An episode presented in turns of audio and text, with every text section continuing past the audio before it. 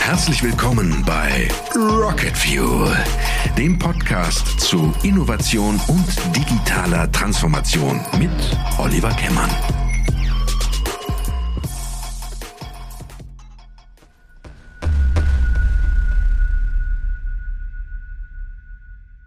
Dies ist eine Sonderfolge meines Podcasts Rocket Fuel.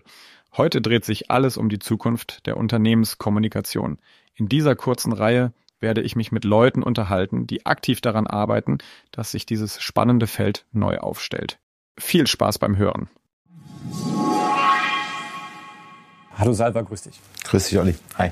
Ähm, du bist äh, Leiter, Head of Marketing und Kommunikation beim Schott-Konzern. Mhm. Und das auch schon echt eine ganze Weile, oder? Wie lange machst du das schon? Ja, also bei Schott bin ich so ein sehr lange, 33 Jahre, um genau zu sein. Äh, mit vier angefangen? Mit, mit, mit, danke, danke, danke. Aber wir können schon aufhören. Nein, äh, besser wird's nicht. Ähm, nein, aber den, äh, sozusagen die Aufgabe begleite ich so sieben bis acht Jahre. Ja, sehr schön. Vielleicht kannst du mal kurz für unsere Hörerinnen und Hörer, die vielleicht Schott irgendwie noch vielleicht vom Ceran-Kochfeld kennen, aber mhm. vielleicht echt mal ganz kurz äh, einen Abriss machen. Was macht denn Schott eigentlich? Was, äh, wo könnte man Schott-Produkte in der Hand gehabt haben? Ja. Also Schott ist äh, ein, ein, sehr traditionelles Unternehmen. Über 130 Jahre sind wir schon äh, sozusagen Existenz, äh, sind im Bereich Spezialglas. Du hast es gesagt, äh, Ceran-Kochfelder, was man hoffentlich in der Küche hat, äh, wie auch Induktionsfelder, klar.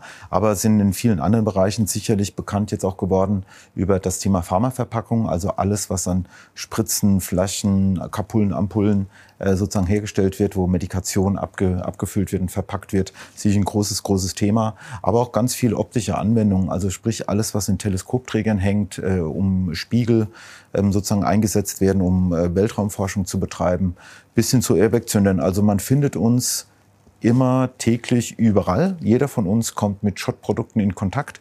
Allerdings sind wir ein Business-to-Business-Unternehmen. Das heißt, die sind dann so verpackt, dass man nicht das große Schott-Logo sieht. Ist auch gut so. Passt schon. Ja, ähm, wir sind hier am Standort in Mainz, äh, aber ihr seid eigentlich international äh, äh, aufgestellt, oder? Ja, genau. Also wir haben hier in Mainz das Headquarters, haben über 40 Niederlassungen weltweit. Ähm, und äh, so sind wir auch organisiert. Ähm, wir haben eine große Eigenständigkeit für alle äh, Einheiten in der weiten Welt. Und mein Team zum Beispiel besteht nicht nur aus Kollegen hier, die in Mainz sitzen, sondern ich habe auch Kollegen und Mitarbeiter in USA und in China zum Beispiel. Ja, ähm, wir wollen ja heute über das Thema die Zukunft eigentlich der Kommunikation äh, in Unternehmen reden, also Future of Corporate Communication. Ähm, wir haben ja aktuell eine Situation und ich glaube, Schott hat ja auch ein bisschen Erfahrung mit, mit sage ich mal, mit, äh, mit der sogenannten VUCA-Welt. Ne? Also ihr habt ja schon ein paar, ein paar Geschichten auch schon miterlebt. Das heißt, heute äh, ist, ist es für einen, für, einen, für einen Konzern wie euch ja wahrscheinlich sehr schwierig vorherzusehen, was passiert. Ähm, beschreibt doch mal ein bisschen so vielleicht die letzten 10, 15 Jahre. Ähm, was für Erfahrungen hast du mit nicht vorhersehbaren Situationen in der Kommunikation ja. gemacht?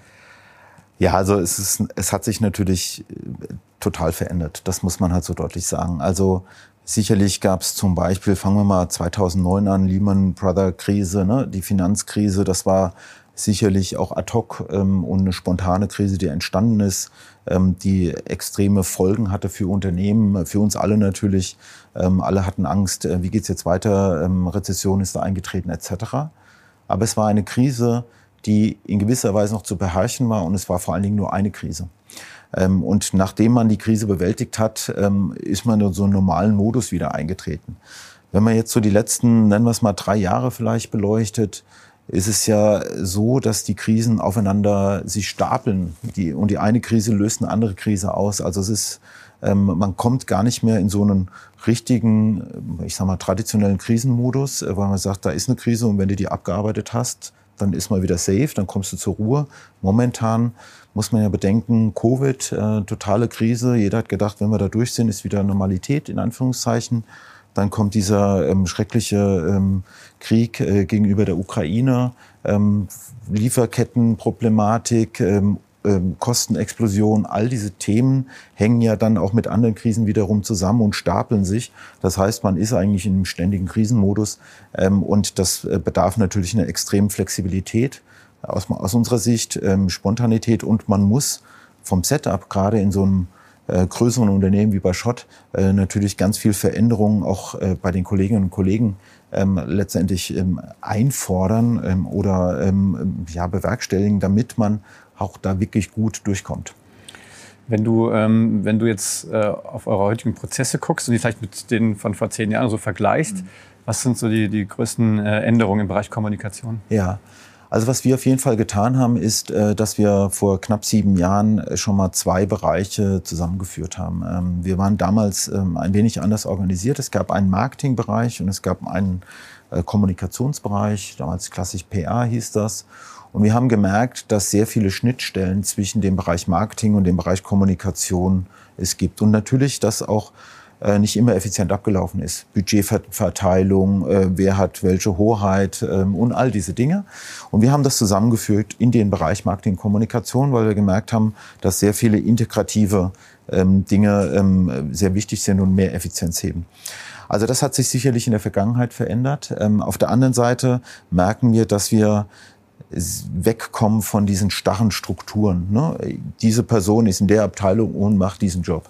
Wir merken, dass wir eine höhere Flexibilität benötigen, um Kapazitäten auch viel stärker, ähm, ich sag mal, zu shiften innerhalb des Bereiches ähm, und dadurch natürlich eine Veränderung, was ich bereits ansprach, äh, notwendig ist von, äh, von den Kolleginnen und Kollegen und auch die Fähigkeiten. Und man wundert sich, viele, viele Kolleginnen und Kollegen haben Fähigkeiten, die man vorher irgendwie gar nicht gekannt hat. Das war so ein ich sag mal, ein Messeorganisationsmensch, der war top in der Organisation. Auf einmal merkt man, dass der auch echt cool ist in, in Kommunikation ähm, oder dann in, eben eine gute ähm, ja, Fähigkeit in Social Media etc. etc. Und das bringt das natürlich auch zutage, aber man muss das auch zulassen, man muss Vertrauen ähm, schenken und man muss vor allen Dingen eine sehr offene Fehlerkultur leben, vorleben.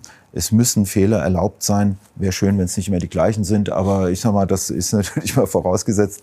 Aber das ist, glaube ich, wichtig, damit man diese Krisen und diese Herausforderungen, die ja Wahnsinn sind momentan, einfach auch bewerkstelligen kann. Ja.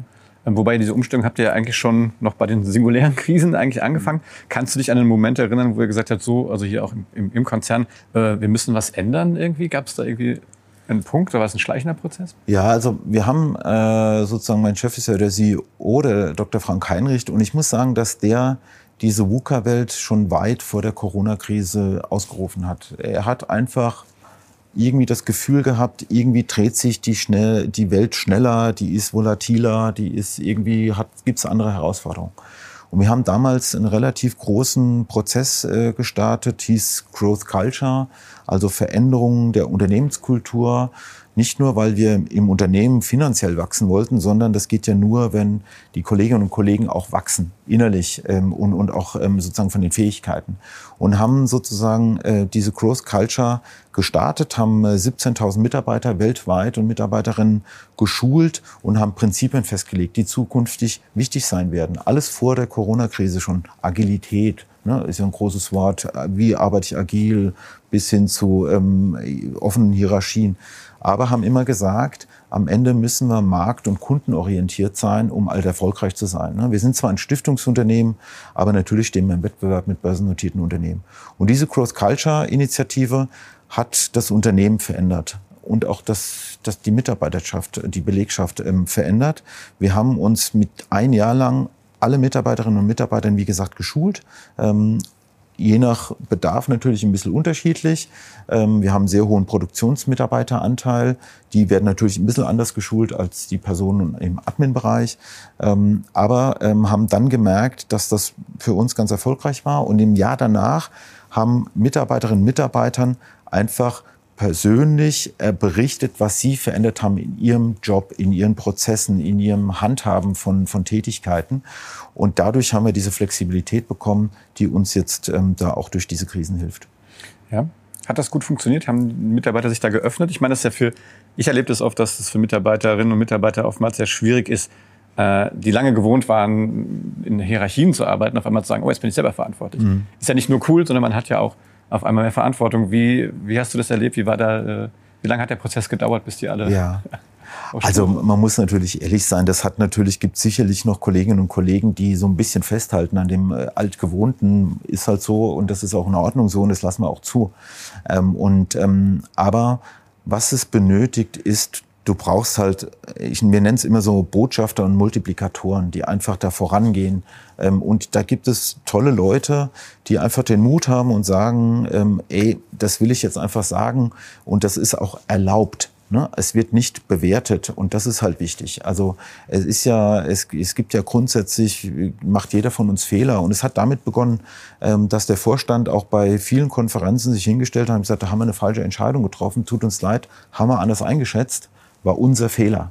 Und das ist diese offene Fehlerkultur, die von top-down gelebt werden muss, äh, damit auch die Vertrauen, das Vertrauen in der Belegschaft da ist, sich öffnen zu können und Dinge zu verändern. Und es gibt ganz witzig, also wir haben bei diesen ähm, Personal Stories, also wo die Personen sich äh, sozusagen geöffnet haben, was haben sie verändert, haben wir wahnsinnig viel äh, aus, aus dem südlichen Bereich bekommen. Also Südamerika oder Südeuropa, die waren halt einfach offener. Die haben da einfach und einmal raus. Ne? Ähm, und dann sind vielleicht die Asiaten etwas zurückhaltender. Aber es gibt dann eine Dynamik innerhalb der Teams ähm, und dann äh, kommt auch der Mut, sich doch zu öffnen und sich auch zu verändern. Ja, ist ja total spannend. Du hast eben gesagt, ihr seid weltweit unterwegs. Ähm, stellst du da, ähm, also ich stelle das manchmal fest, gerade speziell bei, bei, bei deutschen Unternehmen, so dass da dass, dass wir so ein bisschen da hinten dran hängen, ne? also auch mit dieser, mit dem Mut, einfach auch mal Sachen zu entscheiden. Hast du da eine Erklärung für? Eigentlich eine Erklärung habe ich nicht. Äh, ich könnte jetzt sagen, ich habe ja südländische Wurzeln, also von daher ist es okay, das nein, falsch. Aber, nein, nein. Also ähm, wir haben da keine richtige Erklärung. Ähm, aber ich glaube, ähm, dass, ähm, dass das momentan mit auch den Generationen, die danach folgen, sich völlig verändert.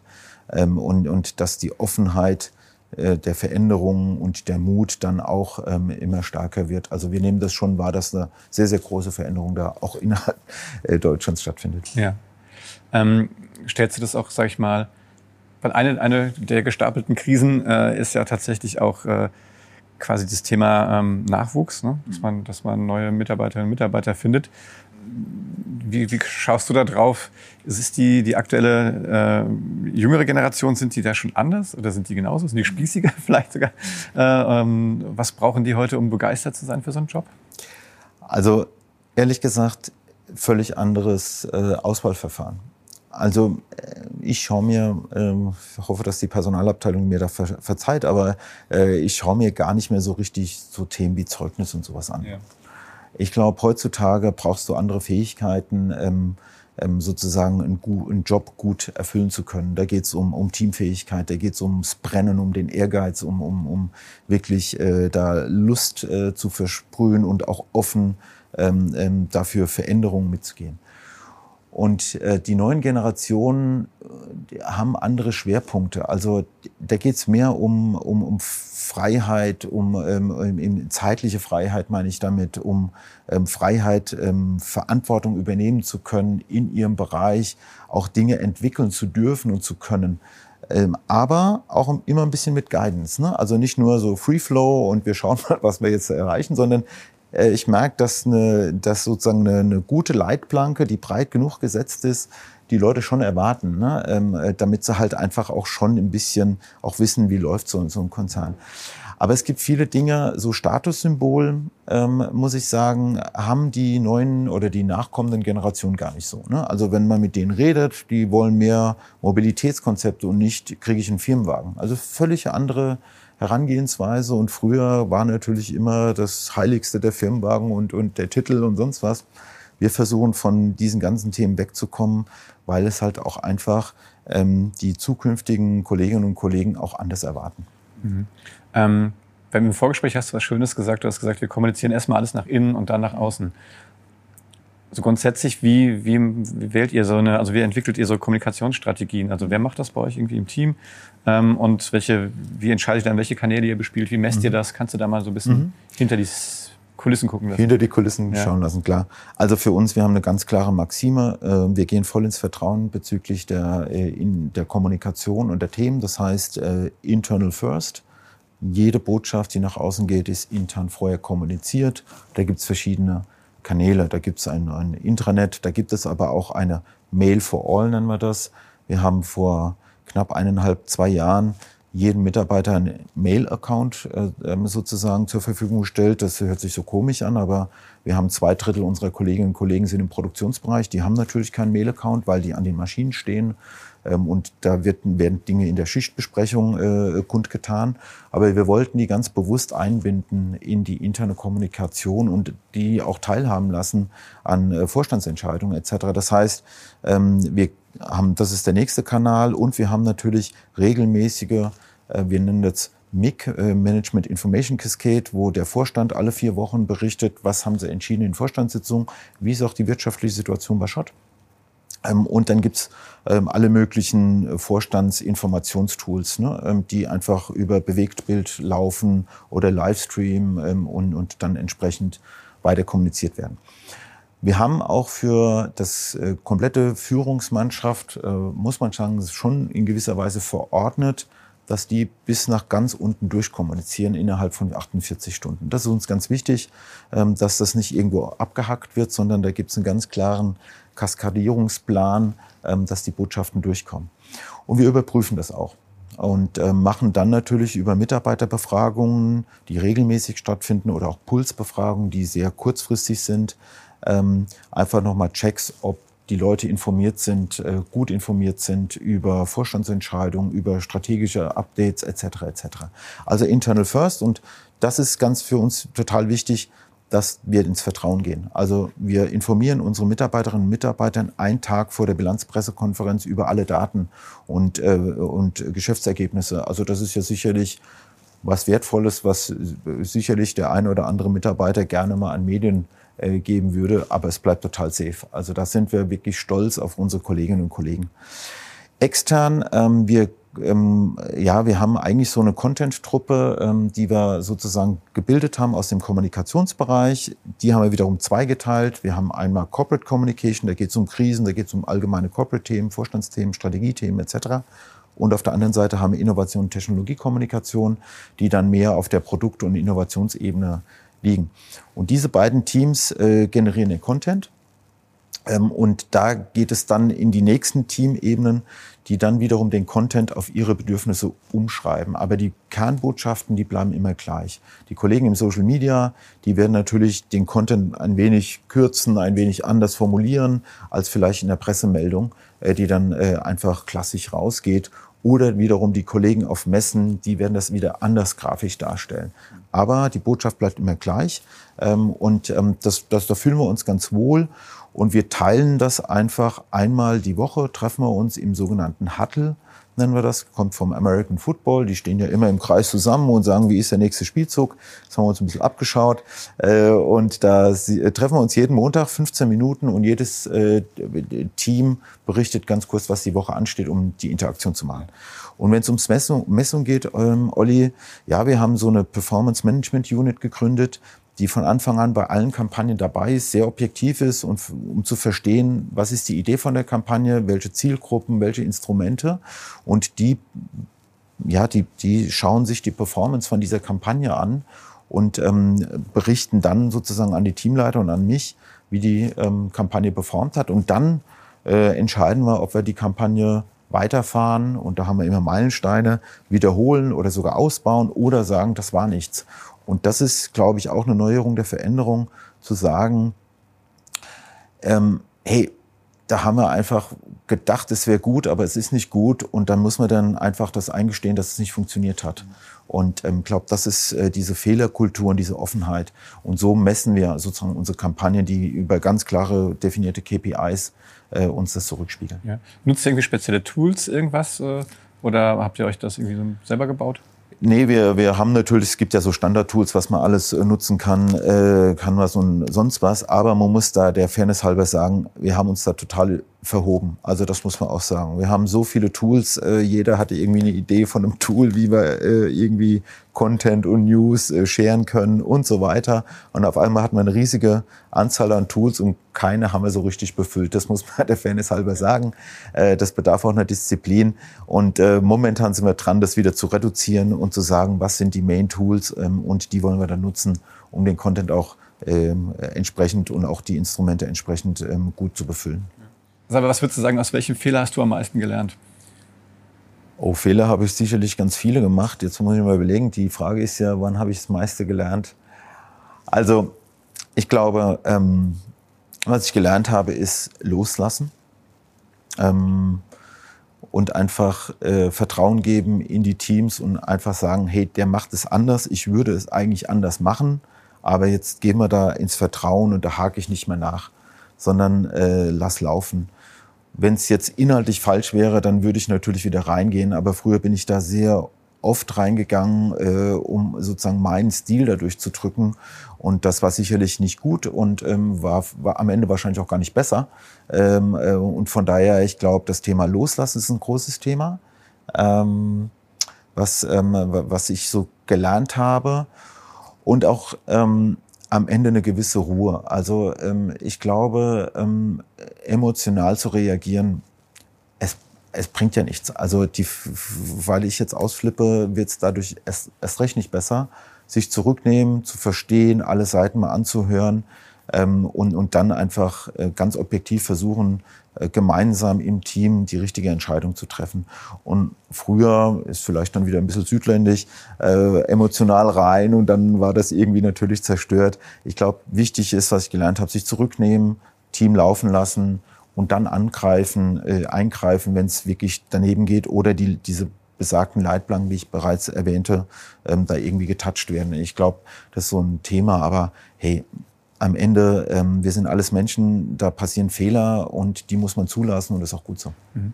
Ich finde auch, weil du es schon gesagt hast mit den Leitplanken, ähm, meiner Meinung nach funktioniert Agilität ja nicht ohne Führung. Ja? Ich meine, das ist ja nicht einfach äh, irgendwas, sondern das ist ja schon auch ein, irgendwo ein Prozess, ein Framework. Und ich glaube gerade, dass das gute Führung, ne, also auch Menschen aufzubauen, mhm. dass sie dann auch in der Lage sind, Verantwortung zu übernehmen, dass das absolut dazugehört. Also deswegen mhm. glaube ich, finde ich das gar nicht verwerflich, ne, wenn man mhm. durchaus über Leitplanken auch, auch spricht. Ähm, wir wollen ja ein bisschen über die Zukunft von, von Kommunikation sprechen. Mhm. Ähm, und da würde ich jetzt gerne mal so vom, vom Anfang, du hast von den Stapelkrisen gesprochen. da muss man sagen, als Schott, äh, also sag mal, die, die Amplituden, Ups und Downs bei euch, das geht ja kaum höher. Ne? Kam irgendwie mit Corona, ich muss sagen, ihr habt die ganzen, ihr habt die ganzen Verpackungs, mhm. diese Fiolen heißt das, glaube ich, ne? für die Impfstoffe gemacht. Ne? Auf einmal hat die Welt da vor euch geguckt, dass es da genug gibt. Ähm, und dann bricht so ein Krieg los, auf einmal gibt es kein Gas mehr und, und ihr seid ja sehr energiebedürftig als Unternehmen. Was ist das das neue Normal? Also kann man überhaupt noch von Krisenkommunikation sprechen oder muss man einfach sagen, das wird in Zukunft so bleiben? Ähm, und wie muss man sich als Unternehmen auf, auf solche Amplitudenschwankungen einstellen? Mhm. Also wenn du in die Zukunft guckst, was würdest du sagen? Ja. Also eine hohe, hohes Maß an Flexibilität. Ähm, und damit meine ich, ähm, wir müssen hinkommen und sagen, weg von starren Strukturen innerhalb der Teams. Äh, wir müssen die Fähigkeiten heben, wir müssen Kapazitäten shiften können, sehr schnell, sehr unkompliziert. Ähm, wir müssen flexible Budgets auch haben. Das haben wir jetzt miteinander vereinbart. Also das ist, gehört alles sozusagen zu der zu dieser VUCA-Welt und dieser Krisenwelt, wie du, wie du es ja auch gerade angesprochen hast. Wir können, es, die Planung ist nicht mehr vorhanden. Das muss man halt so deutlich sagen. Und dem müssen wir anpassen. Wir müssen uns halt einfach äh, Step by Step äh, weiterentwickeln und eine Flexibilität haben. Ja, ich glaube, Olli, dass ähm, so dieses lange Kommunikationskampagnen ähm, ähm, oder Marketingkampagnen, ich weiß nicht, ob die noch ähm, wirklich so durchgeführt werden können. Wir merken, dass äh, diese Krisen immer eine andere Flexibilität mit sich bringt. Es wird aus meiner Sicht eher kürzere Kampagnen geben, äh, die dann äh, sozusagen nicht im Krisenmodus mal gespielt werden, ähm, aber immer mit einer ähnlichen Tonalität. Ich glaube, man muss sein Profil schärfen ähm, man muss ähm, so ein bisschen ähm, auch rausarbeiten in den Kommunikationskampagnen, in den Marketingkampagnen, für was steht das Unternehmen, für welche Werte steht das Unternehmen, weil auch da gibt es aus meiner Sicht eine deutliche Veränderung. Es geht mehr um Haltung, es geht mehr um, um Werte, äh, die auch auf einer anderen Ebene liegen, nicht nur rein finanziell getrieben sind, die natürlich auch elementar wichtig sind, ist überhaupt keine Frage. Ähm, aber ich glaube, ähm, dass es in so eine Richtung geht. Kommunikation in der Zukunft wird sein, ähm, eine hohe Flexibilität. Man darf sich auch, und da verzeihen mir bitte alle Medien, aber jetzt auch nicht treiben lassen.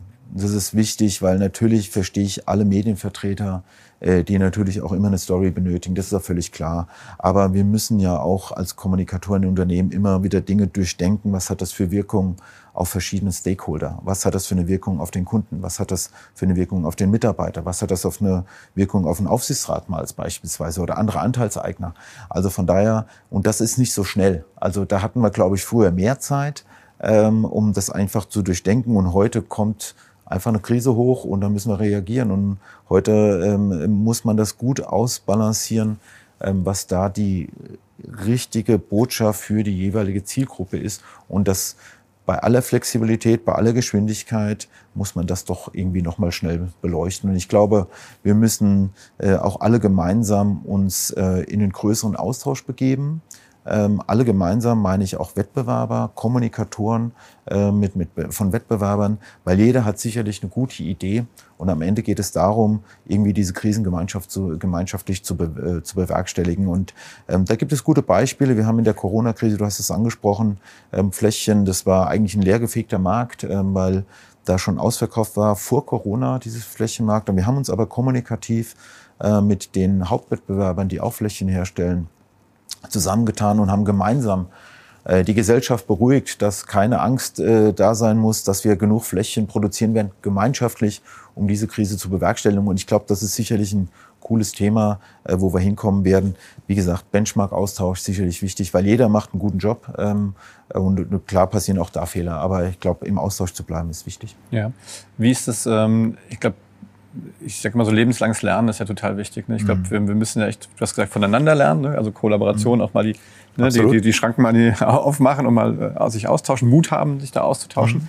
Ähm, wie, wie informierst du dich so? Was sind so, so deine mhm. oder dein Team? Also wo holt ihr euch neue Ideen her? Wie lasst ihr euch mhm. inspirieren?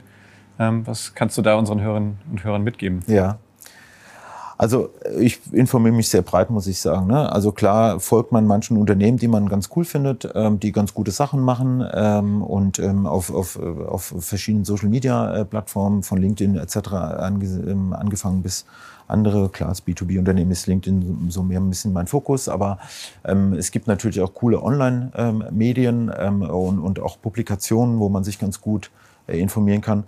Ähm, und ansonsten sind wir, gibt es eine ganz coole Initiative, jetzt mal ein bisschen Schleichwerbung in Anführungszeichen, ist die Akademische Gesellschaft für Kommunikation. Das ist ein Zusammenschluss von verschiedenen Universitäten, die das gegründet haben.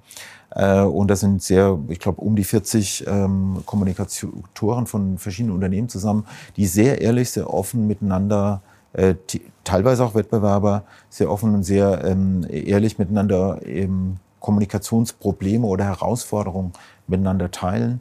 Ähm, und das ist eine schöne, schöne Plattform, um einfach auch mal individuell den Kollegen und Kolleginnen anzurufen und zu sagen, du, ich habe da ein Problem, da kommen wir nicht weiter, äh, hast du da eine Idee? Und ähm, ich glaube, das ist auf jeden Fall eine Plattform. natürlich gibt es Kommunikationskongresse, all diese Dinge, die man besucht.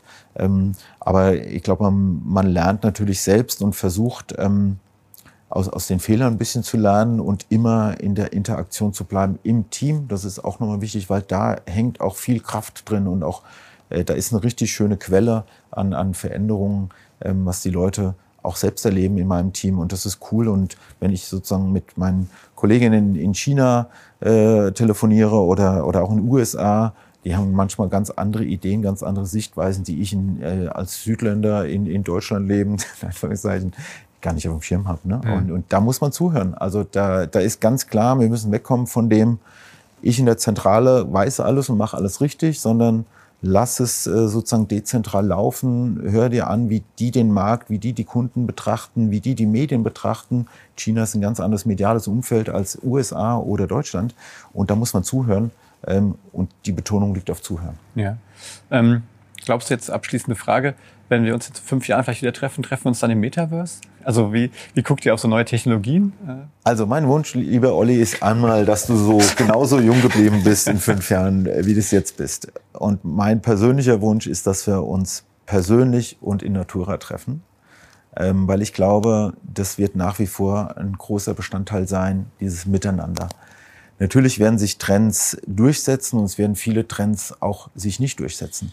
Deswegen so ein Blick in die nächsten fünf Jahre kann ich wirklich nicht geben, will ich auch gar nicht geben, weil wir sind eigentlich eher der Meinung, dass wir nicht jeden Trend und jedes Ding, was da hochpoppt, folgen müssen. Wir wollen uns das genau anschauen. Passt das zu uns? Passt das zu Schott? Passt das zu unserer Kultur? Ähm, und passt es auch zum Setup des Unternehmens? Ähm, von daher wir, ich habe mir ein bisschen abgewöhnt, äh, sozusagen ähm, so lange in die Zukunft zu schauen, weil ich glaube, das ist einfach nicht angebracht momentan. Und nochmal, ich möchte sagen, bei aller virtuellen äh, Vielfalt, die wir da haben, das persönliche Gespräch beim Kaffee oder beim Tee, ähm, das ist schon noch das Schönste. Schön, das Schlusswort kann ich nicht finden. Äh, aber vielen, vielen Dank, dass du dir die Zeit genommen hast. Ich weiß, du bist ultra beschäftigt und alles hast gut. viele Krisen zu managen. Ähm, vielen Dank, dass wir zu Gast bei Schott sein durften. Gerne. Und äh, ich wünsche euch alles Gute für die Zukunft. Vielen Dank fürs Interview, hat mir auch Spaß gemacht und man lernt voneinander. Vielen Dank. Das war Rocket Fuel, der Podcast mit Oliver Kemmern.